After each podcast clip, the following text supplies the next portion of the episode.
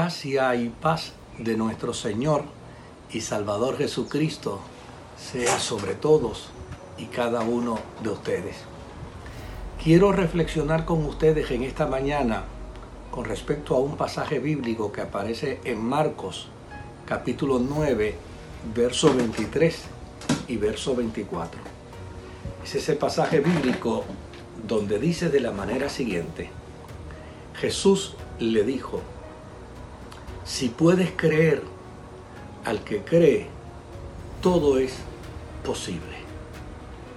E inmediatamente el padre del muchacho clamó y dijo, creo, ayuda mi incredulidad.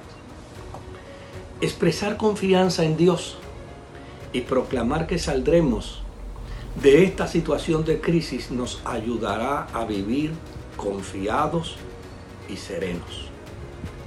¿Entendió lo que le quiero decir? Expresar nuestra confianza en Dios y proclamar que saldremos de esta crisis nos ayudará a vivir confiados y serenos. La historia relacionada a este pasaje bíblico nos dice que Jesús había salido de haberle evidenciado a Pedro, a Jacobo, a Juan, que él era el verbo encarnado de Dios mediante la transfiguración. En la transfiguración sucedió algo extraordinariamente milagroso. En el nacimiento, el verbo se hizo carne. Pero en la transfiguración, la carne se hizo, se hizo Dios. Volvió de nuevo a esa dimensión de plenitud, de eternidad. Y desde luego yo me imagino cómo habrían salido Pedro, Jacobo y Juan de aquella experiencia. Ahora, cuando Jesús salió con estos tres discípulos, salió para encontrarse con sus otros nueve discípulos. Y al llegar a los otros nueve discípulos, descubrió que había un gran problema.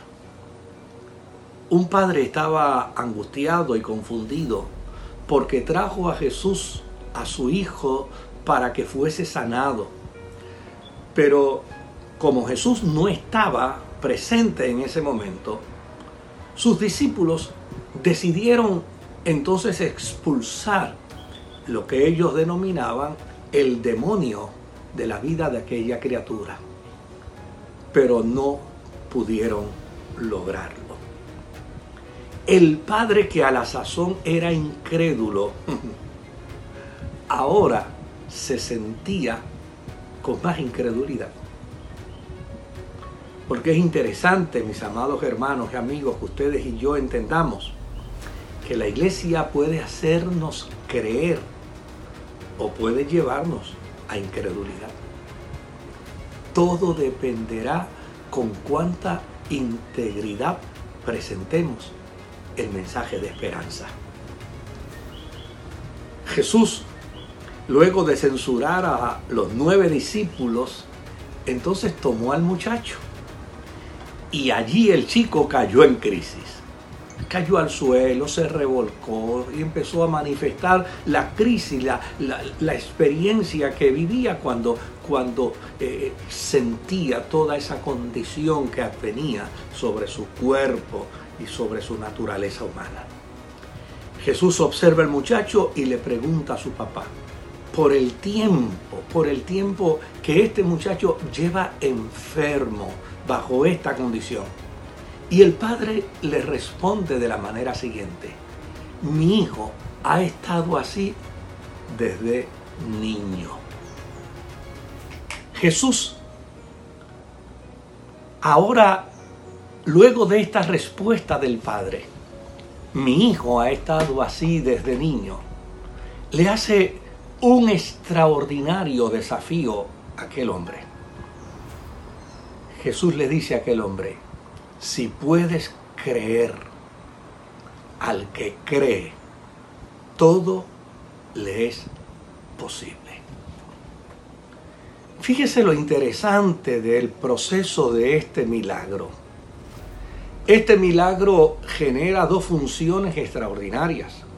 La primera de ellas, obviamente, es la que todos conocemos tradicionalmente, es el milagro de la sanidad de este niño. Pero por el otro lado, hay un segundo milagro. El milagro que Jesús provoca en el corazón y en la vida de este padre. Que entre en la experiencia de creer. Que viva en, el, en la vida creyendo. Que no importa cuál sea la crisis, no importa cuál sea la situación. Creer es fundamentalmente importante. Si puedes creer al que cree, todo le es posible.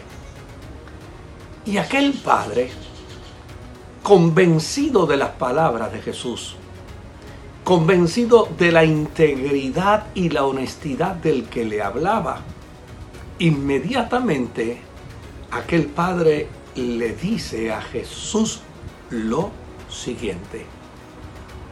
Creo, ayuda mi incredulidad. Hay gente que me ha preguntado, pastor, ¿qué quiere decir esa expresión? Creo, ayuda mi incredulidad. Bueno, puede ser, puede ser por un lado, que está diciéndole el Padre a Jesús, mira, yo creo y lo poquito que me queda para seguir creyendo, ayúdame a, desarrollarlo. Probablemente pueda hacer eso. Pero también por el otro lado puede querer decir lo siguiente, estoy creyendo y descubro que creer, que decir que creo, que expresar que creo, que manifestar con mi boca que creo, esto ayuda a disipar mi incredulidad. La Biblia dice, porque con la boca se confiesa para justicia y con el corazón se cree para salvación. ¿Qué enseñanza nos da esta historia? Pues nos dice que comenzar a creer, comenzar a creer es la clave para ver un milagro. Si nos mantenemos diciendo que una crisis nos acabará, finalmente seremos destruidos. Si nos mantenemos diciendo que la ansiedad y el miedo nos gobiernan sin permitirnos tener esperanza, seguramente seremos destruidos.